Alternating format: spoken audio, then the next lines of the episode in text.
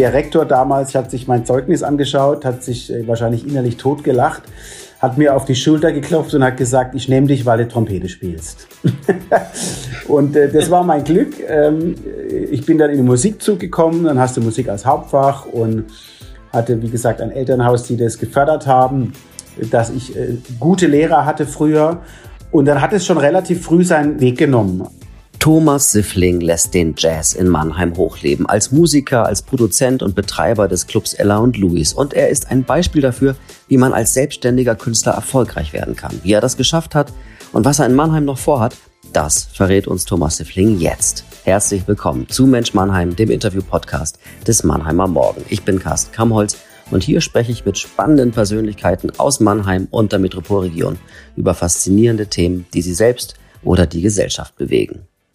So, lieber Thomas, ich erlaube mir mal zum Einstieg äh, mit einer unangenehmen Frage zu starten. Du wirst im Dezember 50 Jahre alt. Löst das schon irgendwas bei dir aus? nee, wirklich nichts. Also ich äh, sehe es auch nicht als unangenehme Frage an. Also erstens mal äh, bin ich ein pragmatischer Mensch und kann an meinem Alter nichts ändern.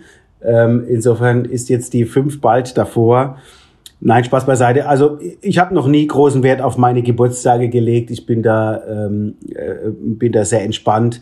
Und rückblickend ähm, bin ich sehr dankbar über das, was ich bis jetzt erleben durfte und sehr demütig, äh, was mir alles widerfahren ist und ähm, äh, welch angenehmes Leben ich doch haben durfte, wie viele glückliche Zufälle und glückliche Begebenheiten sich ergeben haben. Insofern ähm, ist für mich die große Frage, äh, feiere ich das oder feiere ich es nicht? Das ist eigentlich die größte Frage.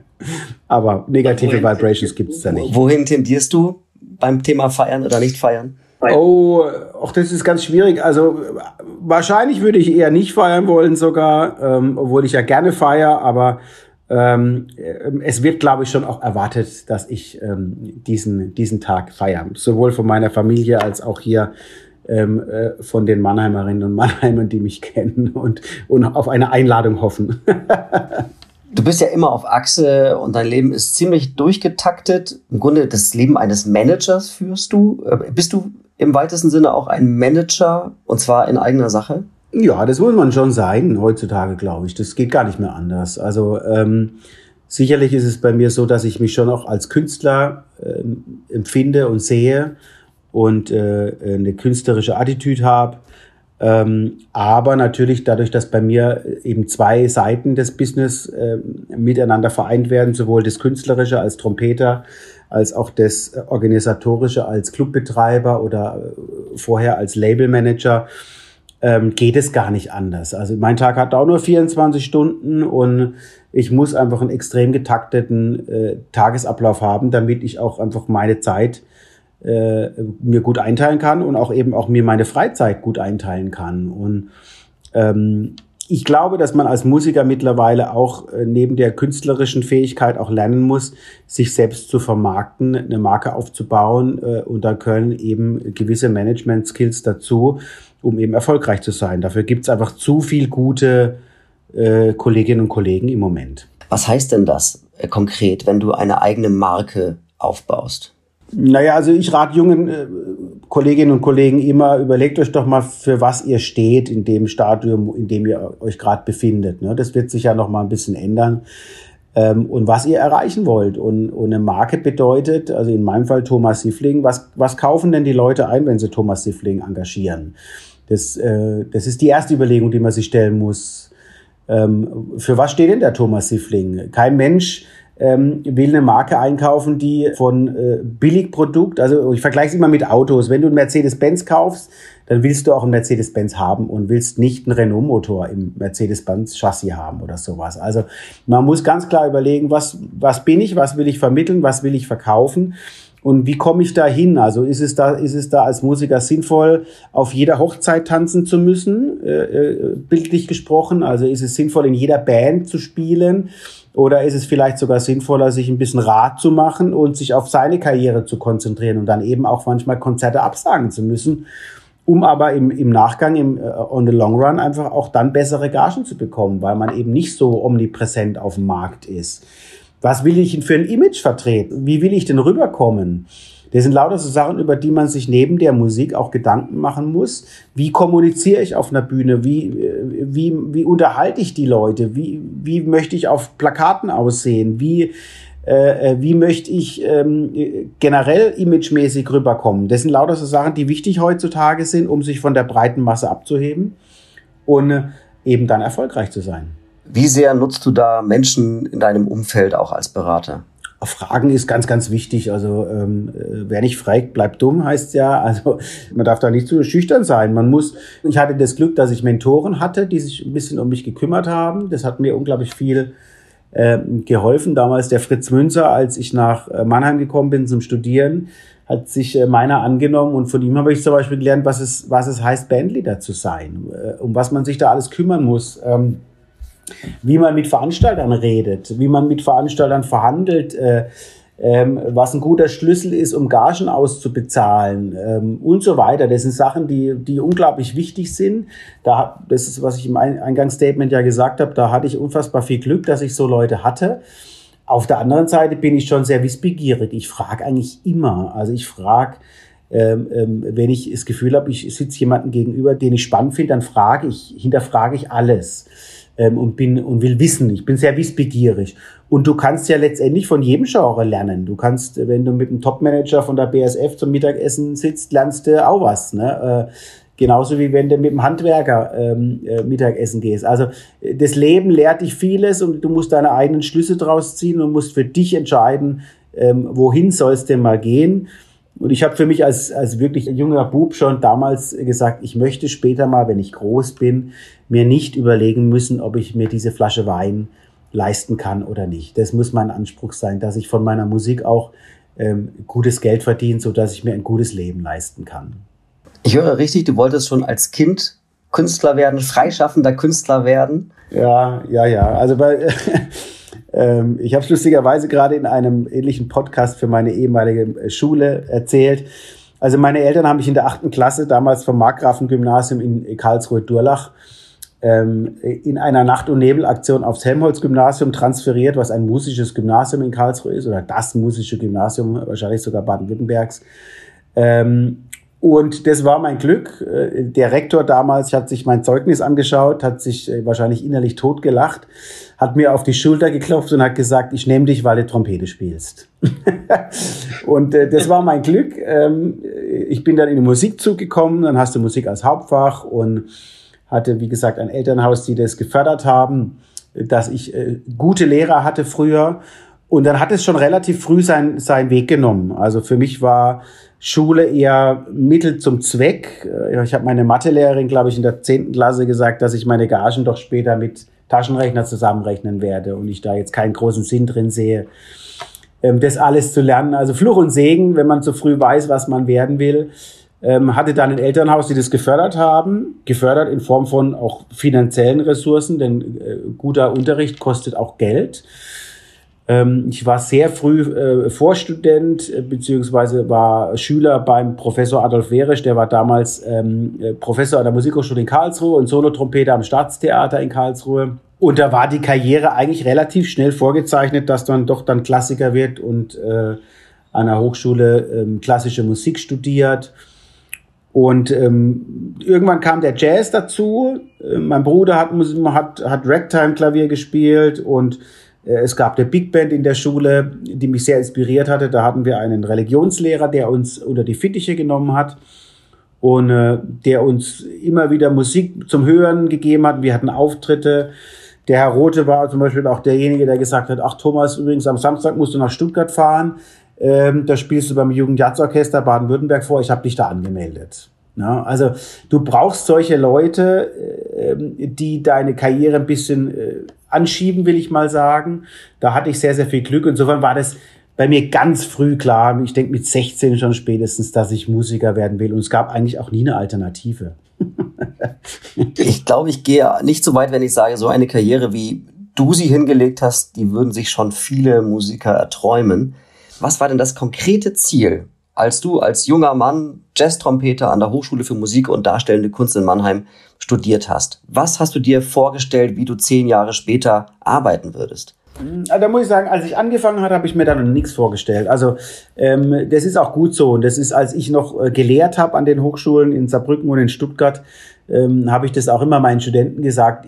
Diese ersten zwei, lass es mal drei Semester sein, auch von mir aus auch vier, die dürft ihr gerne einfach total naiv an die Sache rangehen und euch nur um das Thema Musik kümmern. Also Du musst dir das vorstellen, du kommst an eine Musikhochschule, bist nur mit Gleichgesinnten unterwegs, bist total in deiner kleinen ähm, Künstlerblase, ähm, total euphorisiert, äh, freust dich über jeden Gig, gehst nach jedem Gig noch hängen mit deinen Kumpels in die Kneipe. Also das ist eine ganz schöne, äh, schöne Zeit, bist inspiriert, tauschst dich mit deinen Kollegen aus, gründest Bands, wirst da angerufen. Also das ist eine total unbeschwerte Zeit. Und ähm, bei mir war der Punkt, das weiß ich noch, wie heute, da saßen wir, weil einmal ein Kurs ausgefallen ist, Dienstagmorgens, ähm, damals noch vor dem Café Meier, das ist heute, wo der Otlo-Shop ist in Mannheim, ähm, saßen wir und haben, ich glaube auch sogar schon Bier getrunken, weiß nicht mehr, Dienstagmorgens, weil der schlimmste Kurs ausgefallen ist, den es gab. Und da haben wir angefangen zu diskutieren, ähm, ja, wie stellen wir, wie soll denn das weitergehen mit der Zukunft und ähm, das war für mich so ein Gamechanger. Ich hab, bin nach Hause abends und habe mir überlegt, ja, was will ich denn eigentlich mal werden? Also wie sieht denn meine Zukunft aus? Und habe dann für mich ganz schnell entschieden, ich möchte kein äh, Sideman werden. Also ich möchte nicht jemand werden, der äh, wartet, bis er angerufen wird, sondern ich möchte, ich habe den Anspruch, meine eigene Musik zu schreiben, äh, Bandleader zu sein, meine eigene Band zu haben. Und eigentlich ist der Anspruch, äh, zumindest so gut es halt geht, äh, deutschlandweit, europaweit, international erfolgreich zu sein. Also Local Hero, ähm, nur Local Hero zu sein, war für mich schon immer eigentlich dazu wenig. Also ich habe schon den Anspruch gehabt, nee, ich will es. Und dann habe ich auch relativ zügig angefangen, Musik zu schreiben, meine erste Band zu gründen und, und, und, und das auf den Weg zu bringen. Es ist ja trotzdem am Anfang überhaupt nicht klar, ob man von seinem Musikerdasein leben kann. Kannst du sagen, da gab es einen Moment, an dem du wusstest, das ist der Durchbruch? Ach, im Nachhinein, ach, wie definieren wir Durchbruch? Das ist schwierig. Ähm, also du merkst, glaube ich, schon relativ schnell, ob du gefragt bist oder nicht gefragt bist als Instrumentalist. Und äh, nennen wir mal das als ersten Durchbruch. Wenn du das Gefühl hast, du wirst oft angerufen und du hast viele Anfragen, dann funktioniert ja schon mal vieles richtig. Zumindest auf der, auf der Ebene, dass du, dass du Sideman bist. Ne? Also ich habe ja im Studium alles gemacht, um Geld zu verdienen. Ne? Ich äh, musste ja meine erste Platte auch finanzieren. Äh, das heißt, ich habe auch Gala-Gigs gespielt, Tanzmusik. Ich weiß noch meine erste Tanzmusikanfrage, da hat er mich dann gefragt, hast du ein weißes Hemd? Und ich so, ja, ja, ja, ja, natürlich habe ich. Ich hatte natürlich kein weißes Hemd. Ne? Ich hatte kein weißes Hemd, ich hatte keine Fliege, ähm, äh, ich hatte eigentlich fast nichts, was ich eigentlich gebraucht habe. Habe mir alles zusammen äh, geliehen. Hatte nicht mal ein Auto, musste mir dann noch ein Auto ausleihen, damit ich überhaupt zum Gig gekommen bin. Aber bei so Sachen lernst du ja. Ne? Dann ist ganz klar, okay, am nächsten, am nächsten Arbeitstag habe ich mir ein weißes Hemd gekauft und eine Fliege gekauft, dass ich, dass ich das nächste Mal besser ausgerüstet bin. Also der erste Punkt, Durchbruch ist sicherlich, wenn du merkst, du bist gefragt, die Leute mögen dich, du hast gewisse soziale Kompetenzen und bist musikalisch auch gefragt, das ist schon mal gut. Und kommerziell gesehen, der Durchbruch ist sicherlich bei mir 2.4, 2.5, 2.6, 2.7. Also 2.4 kam die Change, das war meine erste Trio-Platte, die relativ viel für Aufsehen gesorgt hat, weil wir da einfach neue Wege gegangen sind musikalisch mit diesem elektronischen Komponente und ohne Harmonieinstrument. 2005 kam die Public Sound Office Platte, ähm, die war auch in diesem New Jazz Genre sehr erfolgreich. Dann habe ich den Jazzpreis Baden-Württemberg bekommen 2005. Ähm, und 2007 kam die Kitchen Music Platte und die ist durch die Decke geschossen. Also die hat sich damals einfach unglaublich gut verkauft. Also sagen wir es mal so, im Nachhinein würde ich sagen, spätestens ab da hat es richtig gezuckt. Ne? Ähm, will aber jetzt die Platten davor auch nicht schmälern. Also es ist letztendlich eine Ochsentour, die du als Bandleader machen musst. Ähm, das, als junger Mensch spielst du einfach Konzerte vor wenigen Leuten, äh, weil die Leute dich einfach noch nicht kennen und weil man sich eben noch einen Namen aufbauen muss und eine Marke aufbauen muss. Aber das gehört dazu und das sage ich auch allen jungen Leuten. Je früher ihr anfangt, desto entspannter ist es für euch alle. Und die internationalen Auftritte, kamen die durch den 2007er Erfolg oder war das schon vorher so? Naja, die Szene ist ja nicht so wahnsinnig groß und äh, man wird schon wahrgenommen. Klar, Erfolg wird mehr wahrgenommen als normales Fahrwasser.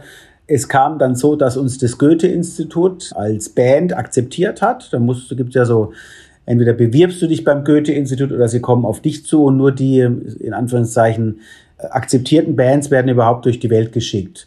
Und wir waren dann, ähm, oh, 2007 war das, glaube ich, auch, oder 2008 waren wir auf einer riesigen Indien-Tournee. Das war unsere erste richtig große Tournee und dann fing das auch so an, dass wir quasi international über das Goethe-Institut einfach weggeschickt wurden. Und da hatte ich dann schon auch das Management gehen, dass ich schon versucht habe, da Netzwerke zu bilden und Connections zu knüpfen, um da auch ein bisschen nachhaltig weiterzuarbeiten. Und natürlich parallel ähm, gab es auch Anfragen hier aus äh, Europa von Festivals, von Konzerten. Das eine hat dann das andere ergeben. Und ich sage immer, Marketing gehört auch dazu. Du musst es natürlich auch kommunizieren, was du machst. Und dann kriegen es auch viele Leute mit und dann wirst du auch wieder attraktiv. So kam das eine zum anderen. Letztendlich muss man aber auch ganz realistisch sagen, du bist attraktiv, wenn du eine neue Platte hast. Ne? Deswegen ist es ja so wichtig, dass man in einer gewissen Kontinuität neue Veröffentlichungen rausbringt, dass die Presse wieder über dich schreiben kann, etc. etc. Wenn ich deinen Wikipedia-Eintrag lese, dann wird mir geradezu schwindlig äh, angesichts der unzähligen Projekte und Preise. Und da werden ja diese ganzen weltweiten Reisen, Indien hast du ja nur angeschnitten. Wie definierst du denn für dich Erfolg? Wann fühlst du dich erfolgreich?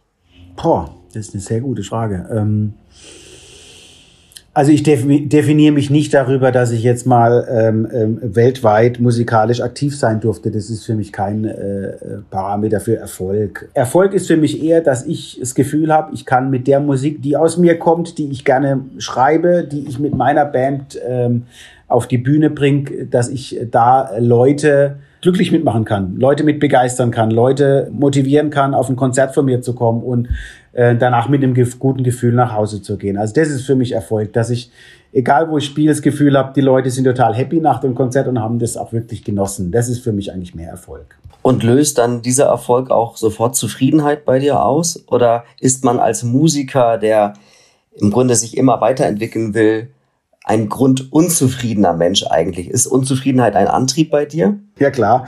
Bei Konzerten gibt es zwei Ebenen. Also diese eine ähm, euphorische Ebene, wenn du das Gefühl hast, ähm, das merkst du ja schon nach dem ersten Tune, das du gespielt hast, funkt es heute oder nicht? Oder braucht man mehr Energie, um die Leute zu bekommen? Aber wenn du, reden wir mal vom Optimalfall, ein Konzert hast und du hast sofort das Gefühl, das passt heute für beide Seiten, dann kriegt es eine unglaublich schöne Dynamik und da bin ich einfach auch mittlerweile einfach ein extrem guter Entertainer. Ähm, dann gehen die Leute wirklich beseelt raus, weil sie wirklich gut unterhalten wurden und musikalisch noch gut, also sowohl musikalisch als auch auf der Entertainment-Seite. Musikalisch ist bei mir schon so, ich reflektiere das sehr schnell auch schon vor Ort. Was läuft gut, was läuft nicht gut? Habe ich einen guten Tag, habe ich einen schlechten Tag an der, an der Trompete? Äh, was lief gut, was lief nicht gut? Und das wird eigentlich bei mir sofort in die nächste Übereinheit am nächsten Tag dann auch umgesetzt. Also wenn ich, äh, wenn ich das Gefühl habe, Alter, heute die Finger laufen überhaupt nicht mehr über gewisse Akkorde, dann setze ich mich am nächsten Tag hin und übe das wieder. Also der Anspruch ist immer da besser zu werden, logischerweise. Ne? Also dran zu bleiben, langt mir auch nicht. Also ich habe schon den Anspruch für mich, äh, in meinem täglichen Üben äh, immer besser zu werden und, und das auch auf der Bühne dann zu zeigen. Und man merkt, dass Üben was anderes ist als auf einer Bühne performen. Also das, was ich im Proberaum mir erarbeite, ähm, ist da nicht gleich äh, bedeutend, dass ich es dann heute Abend auch auf der Bühne hinkriege. Ich versuche das zwar, aber merke dann schon, manche Sachen funktionieren schneller, manche brauchen einfach noch mehr äh, über Intensität. Du hast es selber angesprochen, deine Entertainer-Qualitäten sind ja schon bemerkenswert. Das heißt, man geht nicht nur zu dir, um dich zu hören äh, musikalisch, sondern auch wenn du sprichst, ist da ja ein Entertainer auf der Bühne. Ist das etwas, was du trainiert hast auf der Bühne? Ja, also äh, das muss man lernen. Ich war nicht von Kindesbein so. Also ich bin bestimmt mit einem guten Selbstbewusstsein aufgewachsen. Das hilft natürlich sehr. Ähm, ich bin da eher auf der amerikanischen Schiene. Die Amerikaner sagen immer natürlich, das ist it's all about entertainment. Ne? Und das ist natürlich, da ist vieles wahr. Also ähm, ich setze voraus, dass wir musikalisch einfach immer ein gutes Niveau abliefern. Und trotzdem finde ich, langt es heutzutage nicht mehr. Die Leute wollen einfach auch, zumindest in, der, in einem Club-Kontext, ähm, wo du eine ganz intime Atmosphäre hast, wollen die auch unterhalten werden. Und da gehören einfach in was für einer Form auch ansagen, eine gewisse Grundinformation auch dazu. Das muss nicht jeder so klamaukhaft machen wie ich, aber das finde ich schon ganz wichtig. Aber ich habe das gelernt, der Fritz Münzer damals hat, äh, war auch da ein guter Lehrer, der hat es ähm, ähm, sehr gekonnt, mit dem Publikum zu shakern und das bricht ja auch das Eis und die Leute sind ja dankbar, wenn du sie ein bisschen mitnimmst. Du kannst dem Publikum auch auf der anderen Seite viel, viel mehr zumuten musikalisch, wenn du sie emotional gepackt hast, wenn sie auf deiner Seite sind. Wenn du, wenn du das nicht erklärst, was du machst oder, oder äh, die Leute nicht auf deine Seite ziehst, kann das ein unglaublich zäher Abend werden. Und ich glaube schon, es ist unfassbar wichtig, dass die Leute mit einem euphorisierten Gefühl rausgehen und das weitertragen, weil dann kommen sie erstens wieder und sie erzählen es weiter, dass das ein geiler Abend war. Und, und nur so wird die Branche und der Jazz auch sich weiterentwickeln. Und ich will mich da nicht mit anfreunden, dass Kollegen von mir sich zufrieden geben, wenn sie vor 30 Leuten spielen. Das darf nicht unser Anspruch sein, finde ich. Du hast Mannheim ganz bewusst als Homebase gewählt. Du sagst, Mannheim ist deine Wahlheimat. Du bist ja eigentlich Karlsruher. Wäre es nicht sehr viel leichter von Berlin oder von München oder von Hamburg aus im Jazz-Business unterwegs zu sein? Ja, auf jeden Fall. Ein ganz klares Ja. Da muss man dazu wissen, nach dem Studium wäre ich schon auch nach Berlin gegangen, äh, um da meinen Erfolg zu suchen. Meine jetzige Frau und damalige Freundin, äh, für die war das aber keine Option, mitzugehen nach Berlin. Und ähm, ich wollte keine Fernbeziehung, ähm, Berlin-Mannheim. Und dann habe ich mich quasi gegen, gegen Berlin entschieden.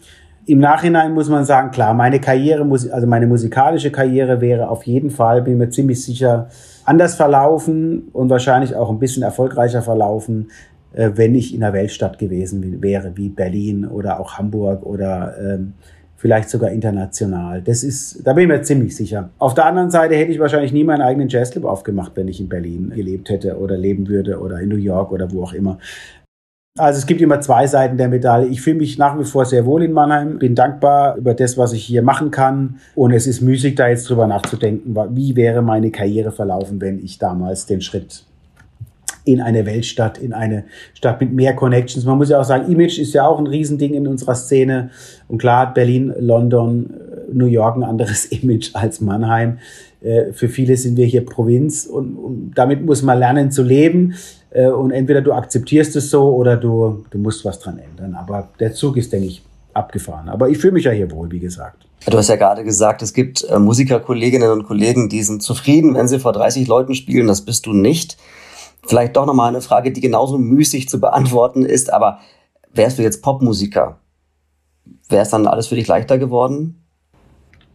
Ich glaube, es ist genau, vielleicht sogar noch schwerer als Popmusiker erfolgreich zu sein, weil die, die äh, wirklich erfolgreichen Kolleginnen und Kollegen in der Popmusik, die sind, das ist ja ein ganz kleiner, ähm, ein ganz kleiner Prozentsatz.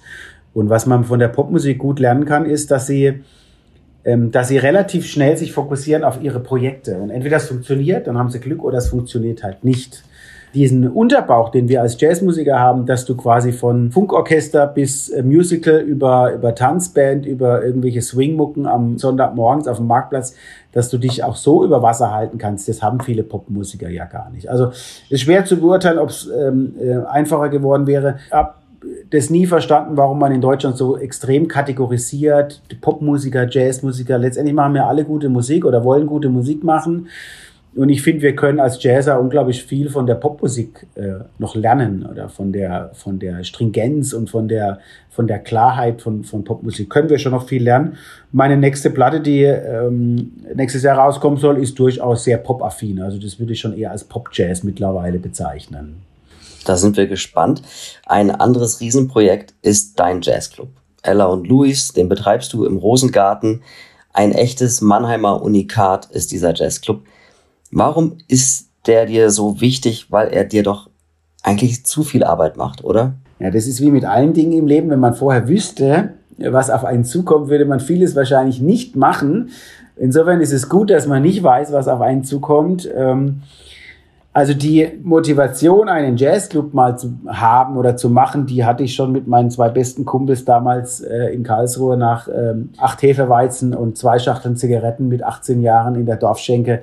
Haben wir mal gesagt, wenn wir mal alt sind, dann machen wir mal einen Jazzclub auf. Und jetzt ist sind wir halt alt oder ich bin alt. Und, äh, nein, Spaß beiseite. Also ich habe schon immer für mich empfunden, dass es als Musiker nicht langt, nur zu, zu nehmen und das von dem System zu profitieren, das wir in Deutschland oder in Europa haben, sondern dass es eigentlich auch wichtig ist, dass du als Musiker gibst und was zurückgibst und was für die Szene tust. Und ich habe ja sehr früh angefangen, Konzertreihen zu kuratieren, ähm, auch sehr lang die Night Moves am Nationaltheater Mannheim und äh, daraus entstanden ist immer größer der Wunsch, dass ich sagte, Mannheim ist, ist so tolle Stadt, vielseitige Stadt und wenn ich unterwegs bin, weiß eigentlich keiner so richtig, was ist denn Mannheim? Und ähm, warum haben wir hier eigentlich keinen Jazzclub, wo ich als Musiker reinlaufen würde und würde sagen, wow, was für ein geiler Jazzclub. Und das war der Anspruch, das zu machen. Auch da gab es wieder viele glückliche äh, Zufälle, dass es überhaupt geklappt hat, dass es im Rosengarten geklappt hat, äh, dass ich so viele Mitstreiter gefunden habe, äh, die das mitfinanzieren. Ich bin schon stolz drauf über das, was wir erreicht haben in vier Jahren, aber du sprichst es an. Es ist es war vielleicht etwas naiv zu glauben, dass man das äh, so nebenher machen kann. Es ist mittlerweile ein, ein, ein Fulltime-Job, äh, der die 40-Stunden-Woche durchaus überschreitet, deutlich überschreitet. Und das ist schon herausfordernd, das als, als Musiker neben dem künstlerischen Geschäft, das ja auch entwickelt werden muss, zu betreiben. Ich merke das schon, wenn ich jetzt zum Beispiel so wie heute, ich sitze jetzt bestimmt noch ein bisschen im Büro, dann äh, bügel ich mein Hemd, pack meine Sachen, setze mich ins Auto, fahre nach Stuttgart und, und, und muss dann oder will heute Abend ja auch noch ein gutes Konzert spielen. Ähm, also diese Doppelbelastung ist schon merklich. Ähm, aber gut, ich habe mir es so ausgesucht. Ich bin dankbar, dass es so gut läuft. Ich finde es eine ganz wichtige Institution für Mannheim, äh, dass es sowas gibt als UNESCO City of Music. Äh, so ein Jazzclub, der mittlerweile deutschlandweit, auch weltweit mittlerweile Renommee hat. Die Agenturen aus Amerika schreiben uns an und wollen ihre Künstlerinnen und Künstler bei uns unterbringen, weil sie gehört haben, dass das ein geiler Jazzclub sein soll. Und ähm, das motiviert dann ja natürlich auch wieder. Ähm, und ich habe ein tolles Team, das muss man auch sagen. Ich bin ja hier kein, muss ja nichts alles allein machen. Ich habe ein gutes Team, die, die mich da unterstützen. Vier Jahre bist du nun Geschäftsführer vom Ella und Louis. Was soll die nächsten vier Jahre noch passieren? Naja, die, die, auch da sind die Ansprüche hoch. Ich hab, bin ja ein ehrgeiziger Mensch. Also, ähm, wie gesagt, das große Ziel ist es, auf eine internationale Landkarte zu bekommen. Das heißt, wenn die großen Amis auf Europatour sind, Clubtour, dann müssen die eigentlich hier spielen wollen. Klar ist unser Ziel, größere, bekanntere Acts auch zu bekommen. Das ist natürlich immer ein finanzielles Thema. Wie kriegst du das bezahlt?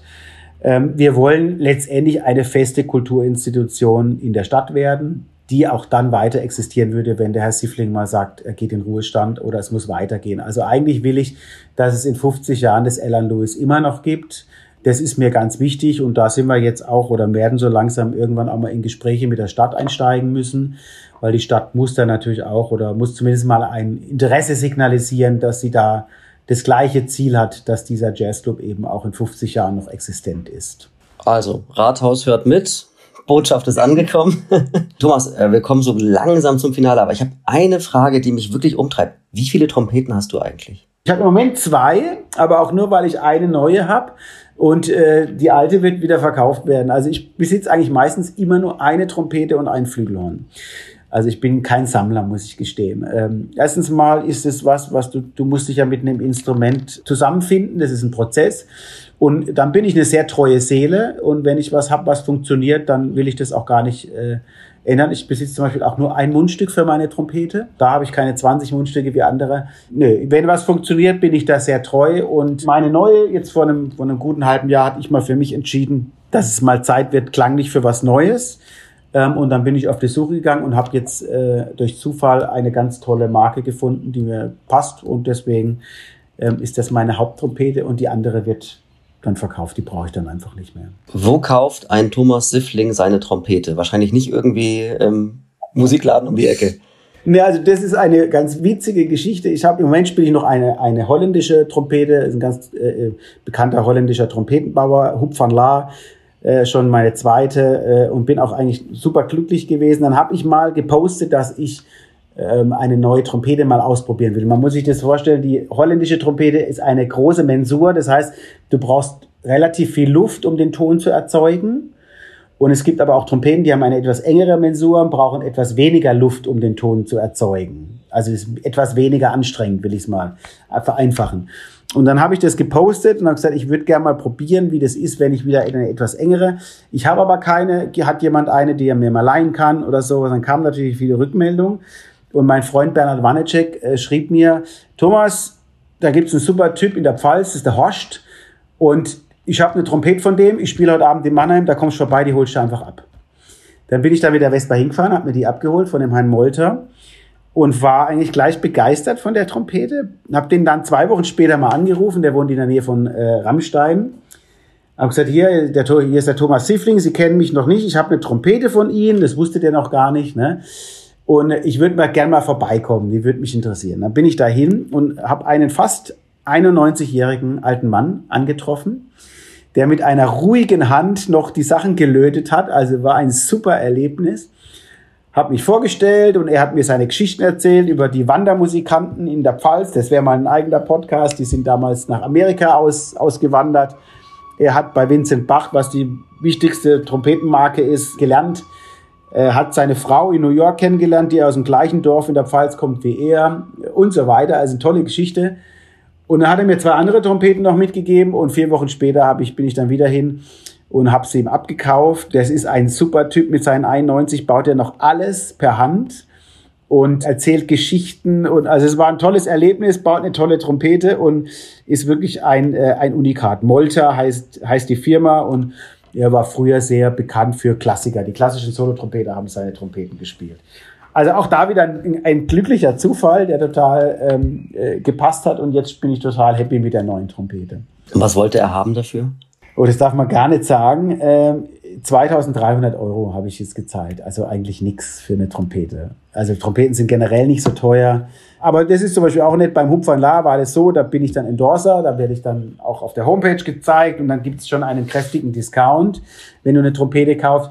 Das hat er gar nicht nötig. Der hat gesagt, das kostet das und haben oder nicht haben. Ne? Also, aber wie gesagt, jeder Cent wert und Trompeten sind ja im Vergleich zu anderen Instrumenten sehr günstig. Gab es mal den Moment, an dem du gesagt hast, im Laufe deiner Karriere, Leute, lasst mich alle mal in Ruhe, die Trompete bleibt in der Ecke, ich mache was anderes? Ja, die gab's schon, gab's schon bestimmt ein, zwei Mal. Ähm, ähm, ich weiß gar nicht, das ist bestimmt äh, 20 Jahre her, da hatte ich mal, warum auch immer, es ist nicht erklärt, so Probleme mit meinen Zähnen, obwohl ich eigentlich ein sehr robustes Gebiss habe, ähm, hatte ich so das Gefühl, dass die wackeln oder anfangen zu wackeln, keine Ahnung. Und das ist natürlich extrem äh, problematisch als Trompeter. Ähm, dann habe ich mir schon ernsthaft Gedanken gemacht, welches Instrument wäre denn adäquat für mich, wenn ich nicht mehr Trompete spielen könnte. Das war so das ein. Keine Ahnung, was es war im Nachhinein. Also vieles spielt sich auch in der Psyche ab bei Trompetern. Äh, aber wie gesagt, da bin ich eigentlich Gott sei Dank ein, ein einfaches Gemüt und, und sehr robust, was sowas angeht. Ähm, und klar gibt's in jeder Phase deiner Karriere Momente, wo du sagst, Alter, das läuft nicht und warum das mit dem Üben und ich komme nicht vorwärts und äh, ähm, irgendwie geht die Karriere nicht gerade vorwärts und, und, und, es gibt natürlich auch Platten, die laufen besser als andere. Also du bist ja, wie du selbst sagst, man ist ja stetig sich am Hinterfragen. Ähm, und dieses eitel Sonnenschein, heile Welt ist ja schon auch eher eine, eine, eine Fassade. Man ist als Künstler schon eher fragil und zerbrechlich. Also die, die, diese Selbstsicherheit, die wir nach außen strahlen, die ist für uns gegenüber immer, ist, ist überhaupt nicht da. Also du bist schon jeden Tag am, am Überlegen, nach jedem Konzert ist, stellt sich die Frage, war das jetzt gut, war das nicht gut, ist das eigentlich gut genug? Klar gibt's auch Konzerte, wo du rausgehst und sagst, boah, was das für ein Abend, geil gespielt, geile Band, super. Aber der Status quo, also das Normale ist eher, dass du sagst, oh, ist es eigentlich, ist es gut genug? Ist es, passt es noch so alles? Was muss ich besser machen? Ne? Da, da kommt die alte Fußballerweisheit äh, wahrscheinlich dann zum Tragen. Nach dem Spiel ist vor dem Spiel. Klar, klar. Ja, natürlich. Ist, äh, also wie ich gesagt habe, wenn ich heute spiele, ich spiele heute und am Sonntag, heute Abend weiß ich, was ich mich morgen beim Trompete üben kümmern muss, ne? Äh, um das besser zu machen. Ja, Fußball ist ein gutes Beispiel. Es gibt gute und schlechte Tage. Es ist einfach so. Also du kannst nicht immer äh, Top-Leistung bringen. Und letztendlich geht es darum, auf der Bühne dann das so zu kaschieren, dass das Publikum das nicht merkt, dass du keinen guten Tag hast. Ne? Aber du merkst es ja. Ne? Und da sich so im Griff zu haben, nicht in so eine Negativspirale zu kommen, das hatte ich als, als Jugendlicher schon eher. Also wenn dein erstes Solo irgendwie gleich mal scheiße ist, ne? du denkst, das ist Kacke. Wie beim Tennis musst du sagen, hey, scheiß auf den Ballwechsel, nächster Ballwechsel ist wichtig. Und dieses psychologische Umschalten, sagen, hey, okay, dann ist halt das nächste Solo ein gutes Solo. Ne? Das muss man erst mal lernen, um sich da nicht so in negativ einzugrufen und dann total frustriert. Das hatte ich als, als Jugendlicher ganz oft, dass ich total frustriert nach Hause gegangen bin. Mir gedacht habe, was ein, was ein Scheiß. Hey, morgen höre ich auf äh, und lerne was Anständiges. Gott sei Dank hast du nicht aufgehört. Gott sei Dank ist mir nichts eingefallen, was anständig ist. wir haben schon total überzogen hier zeitlich, aber unser Finalformat, das machen wir auf jeden Fall noch. Du weißt, was jetzt kommt. Ich beginne drei Sätze, du beendest sie. Ich fange an. Nummer eins. Den verrücktesten Auftritt meiner Karriere hatte ich in in Beirut im Libanon, da standen hinter uns äh, bewaffnete Soldaten mit Maschinengewehren und ähm, die haben uns dann auch äh, geleitet äh, ins Hotel und man durfte auf gar keinen Fall raus im Hotel, was wir natürlich trotzdem gemacht haben, aber das war schon ein Erlebnis mit, äh, mit Soldaten im Hintergrund mit äh, geladenen Maschinengewehren äh, ein Konzert zu spielen. Oh, aber das Publikum hat sich trotzdem amüsiert. Ja, ja, ja, ja. Wir haben uns auch amüsiert, aber ähm, äh, es war auf jeden Fall sehr skurril, wenn du abgeholt wirst ähm, mit Maschinengewehren. Also ich war schon in vielen Krisengebieten, auch in Haiti war ja gerade Unruhe, als wir da waren und auch da sind wir mit gepanzerten äh, äh, Limousinen von der Botschaft zu den Konzerten gefahren worden. Und äh, du kriegst zum Beispiel eine, eine gepanzerte Tür, kriegst du, wenn das Auto am Hang steht, kriegst du nicht auf. Die ist so schwer, da kannst du drücken, so viel du willst, du kriegst diese Tür von innen nicht auf. Ne? okay, ich glaube, diese Erfahrung haben ganz wenige Menschen bisher gemacht. Nummer zwei. Ich möchte unbedingt noch auftreten im naja, also so ein, ein großer Traum eines Jazzmusikers ist natürlich die Carnegie Hall in New York, die so einfach extrem legendär ist. Das wäre schon mal, bis jemals passiert, sei mal dahingestellt, aber das wäre schon mal, wäre ein Traum auf jeden Fall. Ne? Und Nummer drei. Wenn es einen Menschen gibt, dem ich unbedingt noch begegnen möchte, dann ist es. Habe ich lang drüber nachgedacht ähm, und bin leider zu keinem Entschluss gekommen. Ähm, es, es gibt den nicht. Also wie vorhin schon gesagt, ich bin unglaublich wissbegierig und ich ähm, freue mich jeden Tag, egal wo ich bin, über äh, ein inspirierendes Gegenüber. Und das langt mir eigentlich. Also ich hätte, könnte dir jetzt nicht sagen, ähm, also die, die mich wirklich noch interessiert hätten, sind schon tot.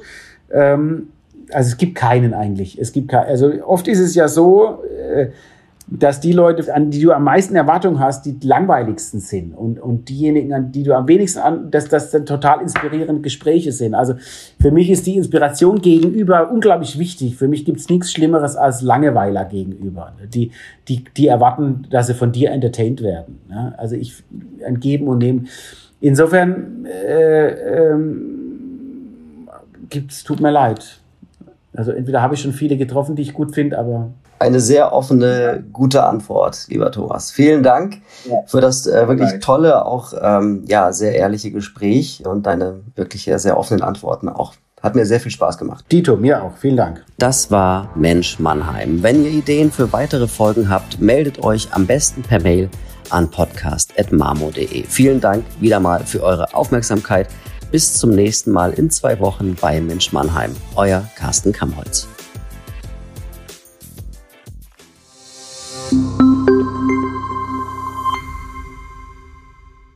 Ein Podcast des Mannheimer Morgen.